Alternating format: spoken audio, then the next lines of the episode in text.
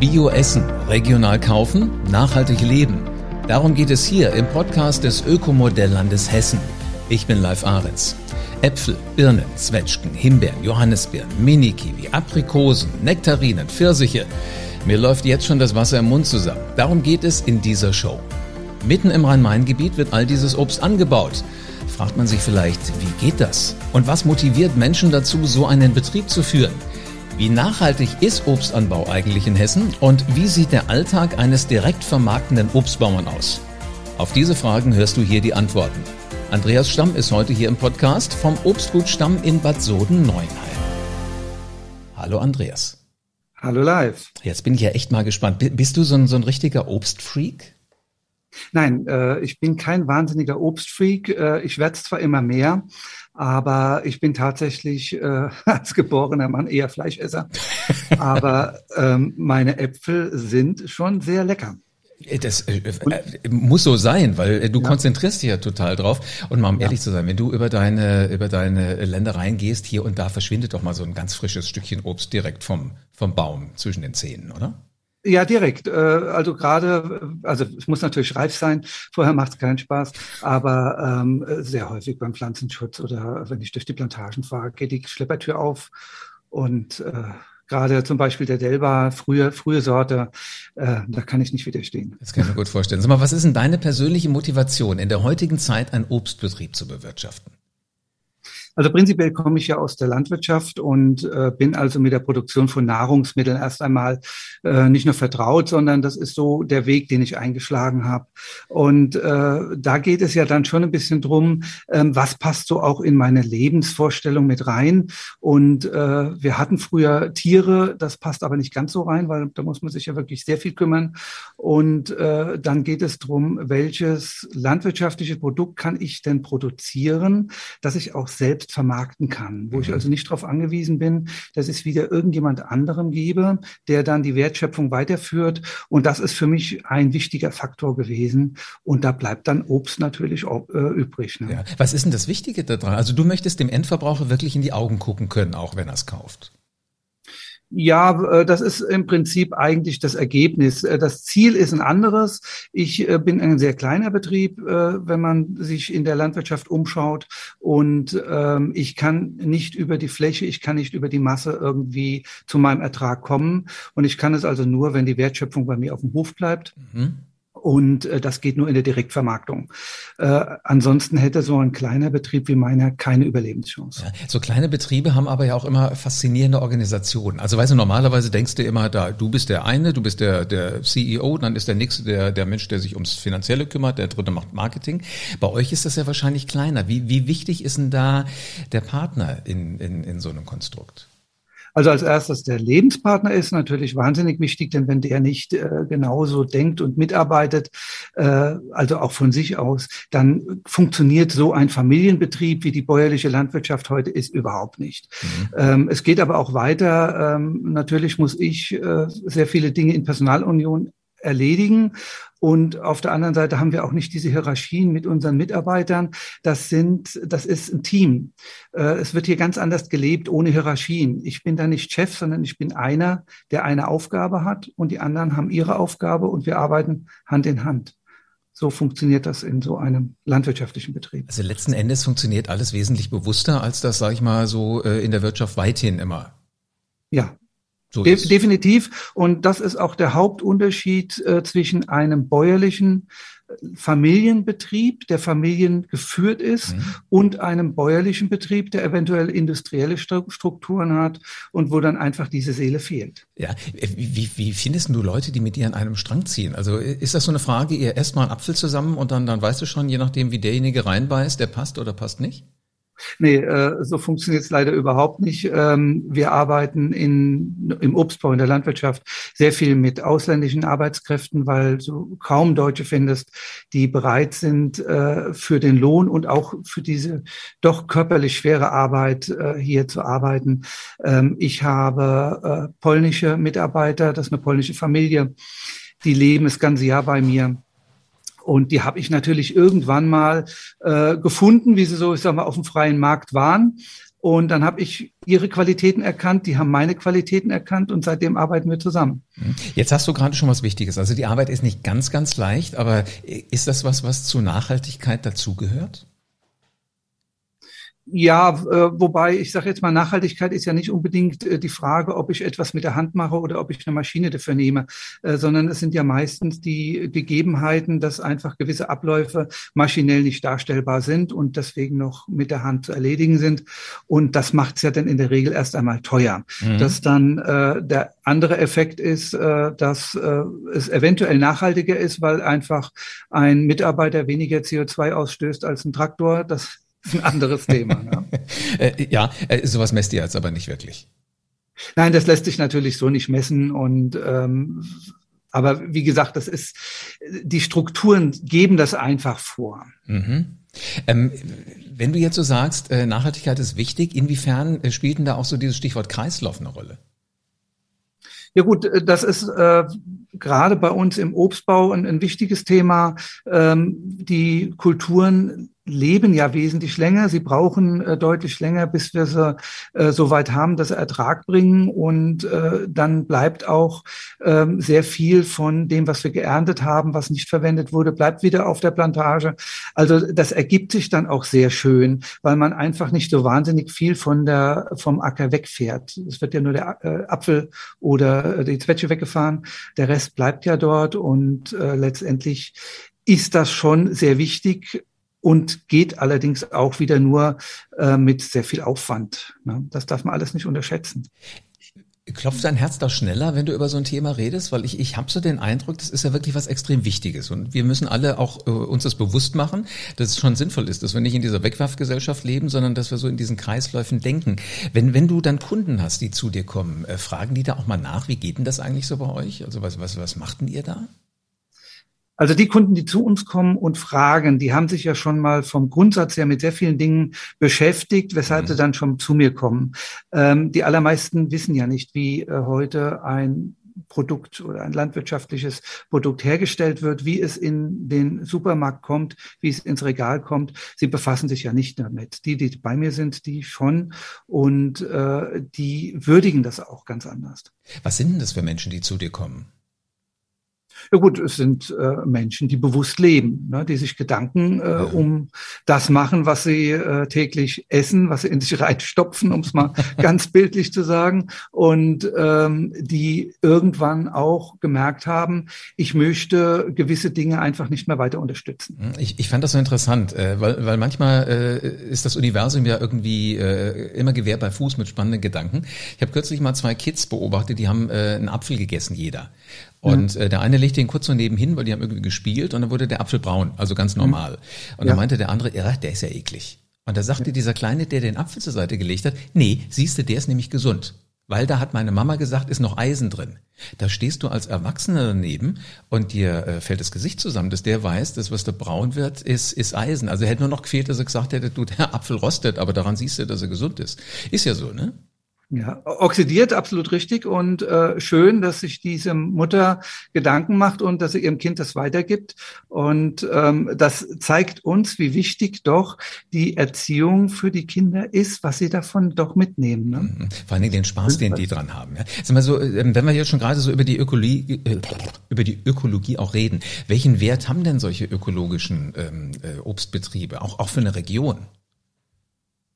Ja gut, ich denke, dieser äh, Wert ist äh, äh, unbezahlbar, ähm, weil wenn wir heute ja draußen in die Landschaft schauen und sehen eine vielfältige Landschaft, äh, zwar nicht unbedingt, wie es immer so schön dargestellt wird, mit den Streuobstwiesen, aber eben mit Abwechslung zwischen einem normalen Acker, auf dem Getreide wächst, und einem einer Plantage, wo meine Bäume drauf sind. Äh, das ist schon eine Vielfalt auch für äh, die Flora und ähm, für die, die Tiere, die draußen leben, die zum Teil äh, dann auch bei mir ein, ja, ein, ein ähm, jetzt bin ich ein bisschen aus dem Faden raus, müssen wir mal sehen, wie wir damit umgehen gleich, äh, die dann äh, ihre, ihre, ihre Wohnung finden, ihr Zuhause finden. Ähm, es ist einfach die Vielfalt, die gerade in diesen kleinen Strukturen äh, noch zu sehen ist. Wir haben ja schon sehr viele andere Beispiele, wenn wir Richtung Osten unserer Republik fahren, wo dann die Schläge äh, mehrere Hektar groß sind am Stück und wo das alles verloren gegangen ist. Und die USA lebt uns ja auch vor im Kornbelt, äh, in dem ja auch gigantische Flächen sind, in dem dann wirklich Monokultur ist. Ja, wenn, wenn du jetzt mal an so einen Baum guckst, ähm, ja. da, da sind natürlich die Früchte dran, klar, aber ähm, es ist ja auch clever, weil die, die Bäume binden ja letzten Endes auch CO2. Ja. Langfristig oder kurzfristig? Wofür ist das eher wichtiger? Ja gut, erstmal bindendes. Ähm, es ist sicherlich, äh, dass das Thema, äh, wie gehe ich hinterher mit diesem Baum um, wie lange steht dieser Baum. Äh, idealerweise wäre es natürlich, wenn dieser Baum ewig stehen würde, dann wäre das CO2 ewig gebunden. Mhm. Ähm, da fängt halt dann irgendwann auch der Kreislauf wieder an, wenn wir zum Beispiel die Äste schneiden, in denen CO2 gebunden ist. Die verbleiben auf dem Acker, die werden gemulcht, die gehen wieder in den Boden und irgendwann setzt der Baum äh, das wieder um, was an Nährstoffen und so da drin war. Aber ähm, es ist natürlich jetzt nicht zu vergleichen, äh, wenn ich den Schwenk mal erlauben darf, Richtung Regenwald, äh, wo wir riesige Bäume wegmachen, die einen gigantischen Speicher hatten äh, und der eigentlich dort noch viel länger hätte stehen können. Mhm. Der Vergleich hinkt dann trotzdem. Wenn, wenn du jetzt so über deine, deine Ländereien guckst, wie wichtig ist denn dir da auch so, ich sag mal, das Landschaftsbild? Also weißt du, dass du da guckst und denkst, ich komme runter. Das entspannt mich. Da bin ich erholt. Also das Landschaftsbild steht tatsächlich nicht im Fokus bei mir. So ehrlich muss ich mal sein. Ähm, ich habe mich für einen Weg entschieden, ein Produkt zu erzeugen und äh, dann hast du halt die ganzen äh, Randbedingungen mit dabei. Und dass es zwar schön ist, wenn so ein Baum blüht und äh, dass man sich daran auch ergötzen kann, ähm, ist, ist zwar eine schöne Sache, aber ich mache es jetzt nicht äh, dafür, dass andere Leute äh, meine Bäume schön finden. Da müsste ich Eintritt verlangen. Ne? Äh, ja, aber weißt du, als Wanderer äh, genieße ich das total, dass es Menschen wie dich gibt, die, die dafür sorgen, dass du halt schön gucken kannst. Also ich, ich, ich mag es gerne. Sag mal, du hast ja viele nachhaltige Ansätze. Hast du schon ja. mal drüber nachgedacht, auf Bio umzustellen? Also wir betrachten äh, den Biomarkt äh, die ganze Zeit, ähm, weil es ja schon Punkte gibt, die erstrebenswert sind beim Bio. Mhm. Auf der anderen Seite gibt es da auch eine ganze Menge ähm, Problemstellungen, die man nicht so einfach in den Griff kriegt. Und deswegen hat es uns auch bis dato davon abgehalten, rein auf Bio zu gehen, sondern kontrolliert integriert anzubauen. Ähm, wenn ich da so einen Punkt gerade mal hervorbringen kann, wir haben ja ein, ein ständiges Thema mit Pilzen und äh, die Mittel, die im Bio verwendet werden, sind in der ersten Linie Kupfer. Das reichert sich im Boden an. Das ist für mich zu kurzfristig gedacht, wenn ich oben äh, zwar ein aus der Natur entnommenes äh, Mittel, also diesen Kupfer nehme und der dann aber unten im Boden bleibt. Äh, das ist für mich noch nicht äh, befriedigend zu Ende gedacht. Und es gibt auch Problemstellungen im Bio, die man so einfach nicht in den Griff bekommt. Und dann ist es mir lieber, ich bin jetzt hier im kontrolliert integrierten und habe auch eine Möglichkeit, zum Beispiel eine Blutlaus zu bekämpfen, als dass ich dann in Bio bin und weiß echt nicht, was ich dann machen soll. Ne? Also im Grunde genommen, du möchtest schon noch so der eigene Herr über alles das sein, was da so passiert das, das hat nichts mit eigener Herz zu tun, sondern ähm, wenn wir uns heute diesen Bereich äh, der biologischen Produktion anschauen, dann gibt es Punkte, die sind relativ leicht zu erfüllen und es gibt Punkte, die sind sehr, sehr schwierig zu erfüllen. Ja, verstehe. Und ähm, das kann man eben nicht über einen Kamm scheren. Und wenn ich heute relativ leicht ein Rind auf die Weide stellen kann und das Gras äh, biologisch wächst und dadurch das Rind biologisch wird, dann ist das noch relativ simpel. Ähm, es gibt andere Punkte, ähm, die gehen einfach so leicht nicht und das ist Wunschdenken. Und da werden wir auch ganz schön an der Nase lang geführt. Verstehe. Sag mal, äh, was sagen denn so die, die Menschen, die, die zu dir kommen, die dich kennen? Ähm, hast du einen Ruf? Kennst, kennst du deinen Ruf in der, in der, in der Umgebung von Bad Soden-Neuenhain? Ja. Was sagen ja. die Leute über dich? Ich denke, dass ich einen sehr positiven Ruf habe und das ist auch der Punkt, den wir von Anfang an auch im Blick hatten. Denn ähm, als wir hier diesen Betrieb so angefangen haben und eben genau die Frage war, wie, kontro wie produzieren wir? Machen wir Bio? Bleiben wir beim Kon äh, kontrolliert integrierten oder sind wir eventuell konventionell, was ja damals auch noch so ging. Und äh, da war dann auch ganz schnell der Entschluss gefasst, ähm, wenn wir es schaffen, dass der Kunde uns vertraut, dass das, was wir hier machen, gut ist, Mhm. Dann haben wir es geschafft. Und das ist genau der Punkt, den wir gehen oder der Weg, den wir gehen und äh, dass wir auch erreicht haben, dass der äh, Verbraucher zu mir kommt paar Fragen stellt, die Antworten dazu bekommt und letztendlich mit dem Gefühl rausgeht, ich kann dem Andreas Stamm vertrauen, dass er das gut macht und ich kann seine Äpfel mit gutem Gewissen essen. Andreas, jetzt äh, kommen ja wahrscheinlich nicht nur die Menschen, die in und um Bad Soden-Neuenhain leben, sondern vielleicht auch mal jemand aus Frankfurt. Das ist ja nicht so weit weg. Also du ja. liegst ja im Randbereich mal so von diesem dicht besiedelten Frankfurt. Welche ja. Erfahrungen machst denn du mit den Menschen, mit den Städtern? Ja gut, im Prinzip erstmal äh, die gleichen. Was heißt, also die Leute, die zu uns auf den Betrieb kommen, die haben ja das Ziel, hier ein Produkt zu kaufen und auch vielleicht äh, den Betrieb zu sehen und ein bisschen auf sich wirken zu lassen. Mhm. Äh, das unterscheidet sich nicht zu den äh, Bürgern, die jetzt hier in Personen um mich rum wohnen. Ähm, äh, anders ist es dann draußen im Feld auf den Plantagen, wenn man da mal so in die Richtung gehen kann da haben wir natürlich interessante Entwicklungen, dass immer mehr Bürger ähm, eben in die freie Landschaft gehen, sich dort erholen wollen, dort äh, spazieren gehen, Fahrrad fahren, also ihr Freizeitverhalten nach draußen legen. Und da haben wir sehr unterschiedliche Erfahrungen, dass äh, sehr viele Bürger gar keine Rücksichten auf die Landwirtschaft nehmen, nicht mehr keine Rücksicht auf uns äh, mit unseren Fahrzeugen nehmen und sich dann wichtiger finden als der Bauer, der hier gerade am Arbeiten ist. Und da gibt es dann eher Konflikte.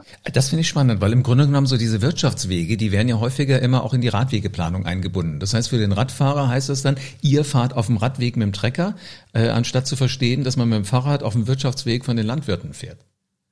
Ja, das wäre äh, der eine Ansatz, dass man äh, auch als Radfahrer vielleicht noch weiß, ich bin hier auf dem Wirtschaftsweg. Aber für mich ist die Problemstellung eigentlich die, äh, wir wollen immer mehr Nutzung auf diese Wege bringen mhm. und äh, haben die Wege aber nicht diesen Anforderungen entsprechend angepasst, sondern die Politik hat, wie gesagt, dann äh, das Radwegenetz hier erweitert. Ähm, ist ja auch manchmal logisch. Der Feldweg ist sehr häufig die kürzeste Verbindung zwischen zwei Ortschaften. Ich bin selbst Radfahrer. Und ähm, dann kommt es schon zu dem Punkt, dass der Radfahrer gar nicht versteht, ähm, dass der Bauer jetzt hier eigentlich äh, der Erste ist, der hier fährt. Aber was noch viel größer ist, das Problem, wir haben auf der Straße mittlerweile anderthalb Meter Abstand, die ein Fahrzeug zu einem Radfahrer halten soll. Und auf dem Wirtschaftsweg kann ich das gar nicht. Das heißt, äh, wir sind hier schon in der falschen Sicherheit. Und ähm, mein Bestreben ist ja, die gefahrlose äh, Begegnung. Mhm. Und ähm, das ist halt keine Einbahnstraße. Und da sehe ich sehr häufig das Problem, dass Radfahrer das äh, sehr unterschätzen, welche Gefahr von einem Traktor ausgeht und dass der sich in dem Moment nicht wegbeamen kann. Ne? Vor allen Dingen, die werden ja auch immer größer, muss man ja auch mal so konstatieren. Ähm, ja. Was wünschen du dir, wenn so ein Radfahrer auf dich zukommt, äh, wie der idealerweise reagiert, damit ihr beide respektvoll miteinander umgeht? Also als erstes äh, versuche ich ähm, rauszubekommen, auf welcher Seite möchte er mir überhaupt begegnen. Ähm, wenn er clever ist, macht er das nämlich auf der Windseite und nicht auf der Lehseite, dann kriegt er weniger Staub ab. Und dann reagiere ich schon darauf, dass ich dann die andere auf die andere Seite des Weges fahren möchte. Aber letztendlich äh, muss ich die Geschwindigkeit reduzieren und der Radfahrer bitte auch, denn wir haben große Reifen, die dafür gemacht sind, gut über Hindernisse hinwegzukommen. Mhm. Und das möchte ich nicht erleben ähm, dass da irgendwas passiert. Und ich bin schon baff erstaunt, dass manche Radfahrer mit vollem Tempo sehr dicht mir entgegenkommen und überhaupt nicht das äh, Tempo reduzieren und wie gesagt der Meinung sind, das ist eine Einbahnstraße, das ist, ich habe dafür zu sorgen, dass er mir sicher begegnet. Da hat er auch seinen Anteil dran. Also ich merke schon, Wirtschaftsweg, Fußgängerzone, Wanderweg, egal, nenn's wie du willst, ja. man muss halt immer respektvoll miteinander umgehen. Genau das ist der Punkt. Und es ist eben Wirtschaftsweg und es ist eben kein Wanderweg. Mhm. Und es ist eben eben nicht die Fußgängerzone. Das, dessen muss man sich bewusst sein. Genau. Übrigens auch durch eine Fußgängerzone darfst du nicht immer mit dem Rad durchrasen. Also schieben darfst, ne? Genau, genau. So, sag mal, welchen Anreiz hatten ihr eigentlich als Familie, ähm, in so einem Familienbetrieb weiterzumachen? Ja gut, ähm, Anreiz. Wir haben das irgendwann mal angefangen und wenn man so einen landwirtschaftlichen Betrieb betreibt, das ist nicht on-off. Den kann ich nicht äh, äh, nach Belieben an- und ausschalten, ähm, auch wenn es Jahre gibt, wo ich ganz traurig bin, dass eben mein wirtschaftlicher Erfolg nicht so war, wie ich mir das vorgestellt habe, oder dass ähm, Anforderungen an mich herangetragen werden, die äh, ideologisch begründet sind, die weltfremd sind, mit denen wir gar nicht umgehen können und die es uns noch erschweren. Wir leben so einen Betrieb, Betrieb und wir leben diesen Beruf. Und das, äh, glaube ich, mit, mit allem, was ihr wirklich habt. Jetzt mal eine letzte Frage noch. Ähm, wie würdest du im Moment den Zustand der Landwirtschaft äh, beschreiben? Also prinzipiell ähm, werden die Anforderungen immer schlimmer und ich sehe es eigentlich so, dass die kleinen landwirtschaftlichen Familienbetriebe eigentlich früher oder später vor dem Ausstehen. Ähm, wir haben hier das größte Risiko in der kompletten Wertschöpfungskette. Äh, ich mit meinem Obst zum Beispiel habe das Risiko, dass ich innerhalb von Minuten alles verlieren kann durch einen Hagel, durch Schlechtwetter etc. Ähm, aber wir sollen trotz alledem mit allen Randbedingungen, die wir haben, mit den Produkten konkurrieren, die aus der gesamten Welt hier nach Deutschland kommen und die definitiv nicht unter diesen Randbedingungen erzeugt wurden. Und dann sollen wir mit unserem Output von unseren Produkten so günstig sein wie die anderen Produkte. Und das geht nicht auf. Das wird einfach letztendlich wirtschaftlich äh, nicht mehr zum Erfolg führen und da greifen uns auch zu viele in unsere Entscheidungen mit ein. Also letzten Endes muss der Verbraucher auch wieder so ein Stückchen äh, ein Händchen dafür entwickeln, was kaufe ich wo, was hat das für einen Wert und wie genieße ich das vielleicht auch einfach. Ja, äh, nicht nur mit dem Genießen, auch, ich sag mal, erstmal das wirklich Bewusste. Ähm, äh, gerade der Lebensmitteleinzelhandel äh, versucht ja hier auch, den Verbraucher so ein bisschen ein Stück weit an der Nase lang zu führen, weil er eben genau weiß, es gibt Verbraucher, die wünschen sich das. Also mache ich dann ein schönes Logo drauf ähm, dass das suggeriert, aber dass es eigentlich gar nicht entspricht.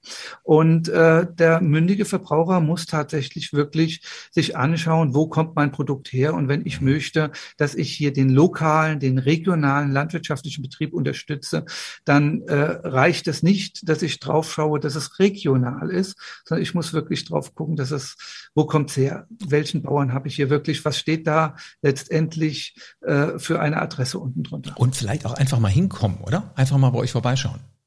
Oder natürlich zum Betrieb gehen und dort direkt kaufen. Äh, dann hat er noch den Vorteil, dass er bei uns alles probieren kann und dass er eben nicht äh, zweieinhalb oder anderthalb Kilo ab Stück kaufen muss, sondern dass er dann im Prinzip stückweise kaufen kann und wie gesagt dazu noch die passende Beratung kriegt. Sehr schön. Andreas, vielen herzlichen Dank für alles, was du tust. Vielen Dank live.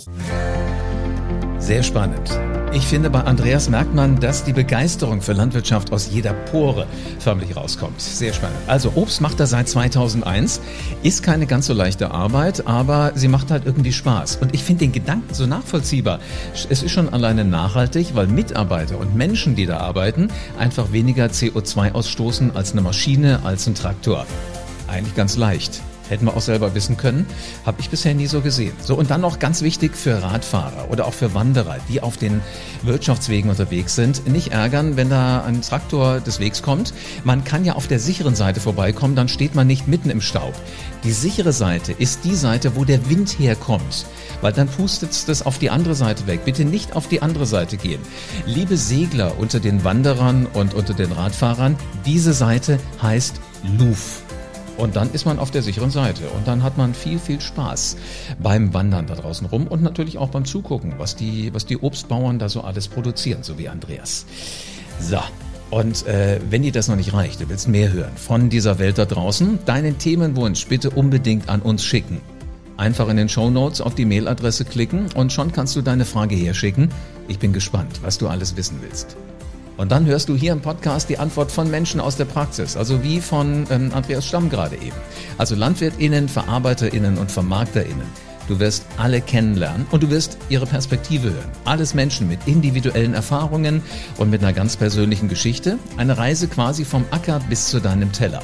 Und damit du wirklich keine Folge verpasst, ein heißer Tipp von mir, abonniere diesen Podcast jetzt.